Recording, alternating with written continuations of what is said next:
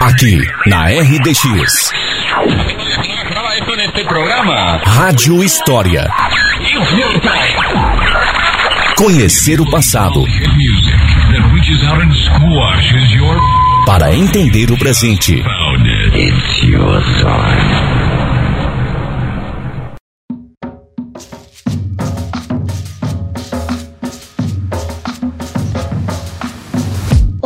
ouvintes. Bom dia. Sabemos que a colonização de nosso município teve grande influência dos poloneses que para cá vieram. Mas você sabia que antes da imigração polonesa, alguns outros grupos sociais também tentaram se estabelecer por aqui? Você já ouviu falar na tal colônia Quito ou Quitolândia? Devemos entender que nossa região de matas densas era ocupada por grupos indígenas e havia também alguns grupos de fazendeiros que por aqui possuíam estâncias. Em 1876, houve uma primeira tentativa de fixar na região uma colônia de imigrantes, de apropriação e de demarcação dessas terras por incentivo do governo imperial. A partir do decreto 5271 de 26 de abril de 1873, o imperador Dom Pedro II deu autorização ao inglês Charles William Quito para que esse criasse uma colônia de imigrantes da Inglaterra, aqui para o sul do Paraná.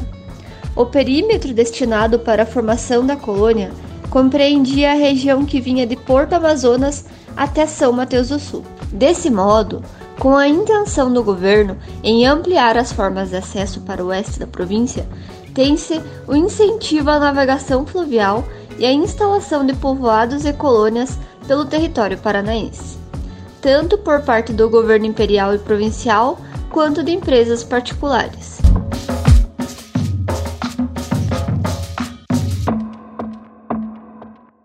Após então o acordo entre o Império Brasileiro e o empreendedor inglês, Quito viajou para sua terra natal na tentativa de atrair ingleses para a fundação de sua colônia, que passaria a se chamar Colônia Quito ou Quitolândia. O decreto 5271 de 26 de abril de 1873 dizia que os imigrantes a serem escolhidos para virem se fixar na região deveriam ser agricultores e trabalhadores da Inglaterra, que provassem ter moralidade, hábitos de trabalho, perfeito estado de saúde e idade nunca superior a 45 anos, salvo se fossem chefes de família, preferindo-se os que possuíssem algum capital. As condições de procedência, profissão, idoneidade e moralidade dos imigrantes deveriam ser provadas com documentos e assinados pelas autoridades locais. O governo destinou para Charles Quito 400 mil hectares de terras devolutas, em que desse ele poderia vender, e 150 mil hectares foram dados gratuitamente.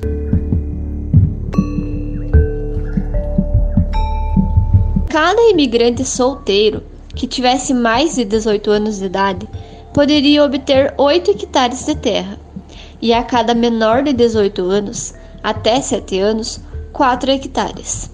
Se o imigrante fosse casado, sua mulher receberia quantidade de terra igual à concedida ao marido. Se o imigrante possuísse algum capital, a quantidade de hectares variava entre 24 e 12 hectares dependendo da idade. Em 1876, João José Portes ofereceu ao comissário de terras, responsável pelo estabelecimento da colônia Quito, uma área na região, em troca de terras que se encontravam encostadas à fazenda Tesoura, de sua propriedade, o que resultou em uma longa negociação entre Quito, o governo provincial, Portes e os proprietários das terras vizinhas. Em 2 de outubro, João José Portes, José de Lima Pacheco e Tobias de Lima Pacheco acertaram as divisas desses territórios em relação às suas terras e as destinadas à colônia Quito. E então, em 4 de outubro, o engenheiro Teodoro Oches começou as medições do território, que foram encaminhadas ao governo em dezembro de 1876.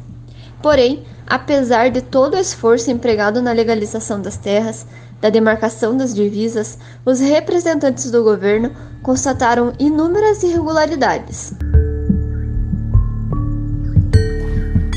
Quito não cumpria as exigências contratuais e o acordo foi cancelado através do decreto imperial número 6427 de 22 de dezembro de 1876.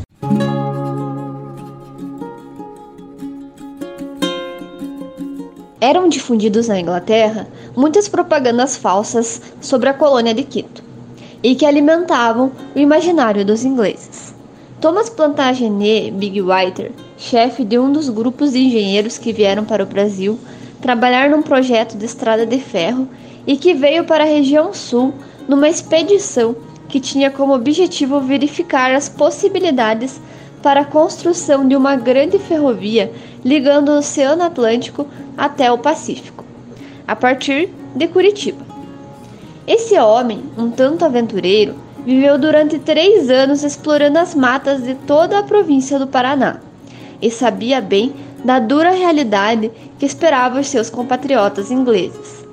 Ele escreve em seu livro uma espécie de diário de viagem, relatos do que vivenciou e conheceu no período que andou por essas regiões.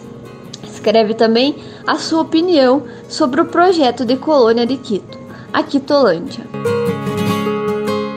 Big Whiter fala sobre um panfleto que encontrou da propaganda da colônia, em que consta nessa propaganda que a região toda possui uma estrada aberta que liga desde a Serra do Mar até a região onde seria fixada a colônia, como também diz que já há uma fácil circulação de barcos a vapor nos rios próximos à colônia. Porém, as duas informações eram apenas devaneios, pois, de acordo com Big Whiter, a única estrada onde as carruagens possuíam uma certa facilidade para transitar era entre Antonina e Curitiba. O restante contava apenas com pequenas aberturas nas matas densas, em caminhos abertos por tropeiros, como os caminhos das trilhas de mulas, caminhos abertos por indígenas e também por alguns fazendeiros que já habitavam a região, que era de difícil acesso. As propagandas tinham como intenção atrair imigrantes e, para isso, diziam que a região proporcionaria súbita riqueza e felicidade. E foi isso que incentivou Algton Forrest, um dos imigrantes que veio para a região da colônia Quitolândia. Algton Forrest foi um artista australiano. Nascido na França, seu pai foi oficial da Rainha Vitória. Em 1858, Algton casou-se e se estabeleceu no sul da Inglaterra, onde trabalhou na navegação e começou a pintar. Em 1875, ele assumiu uma concessão de terras na Quitolândia, porém morou na colônia por apenas um ano.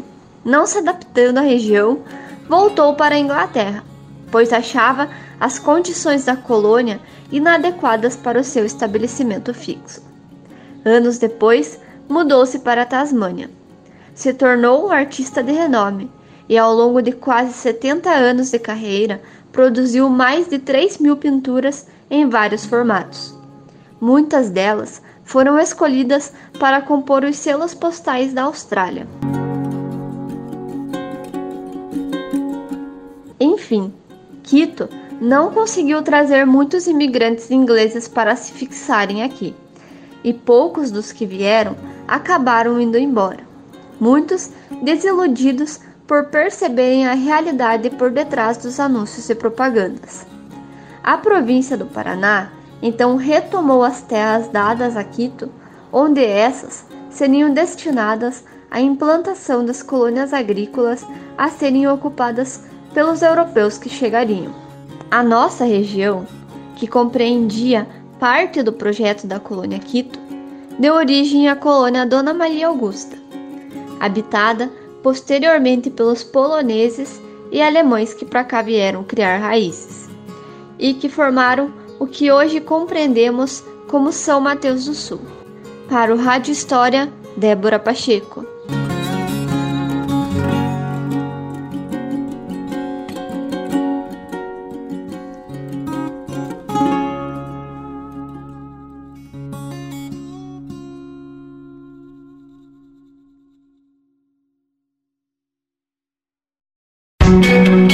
Para ouvir todos os episódios da Rádio História que já foram ao ar, acesse o Spotify e pesquise por Rádio História RDX FM.